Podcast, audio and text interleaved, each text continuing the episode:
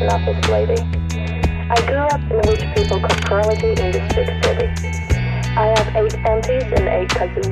The biggest one is same age as my mother, so I really don't have the common language with them. I used to be a good girl in a family. I'm a lamp, which teacher loves, but the peers, they just hate me because I like yelling at naughty boys like I got some privilege from teachers. None of my classmates would ever believe that. I gave up my political life and now being a so-called rock lady.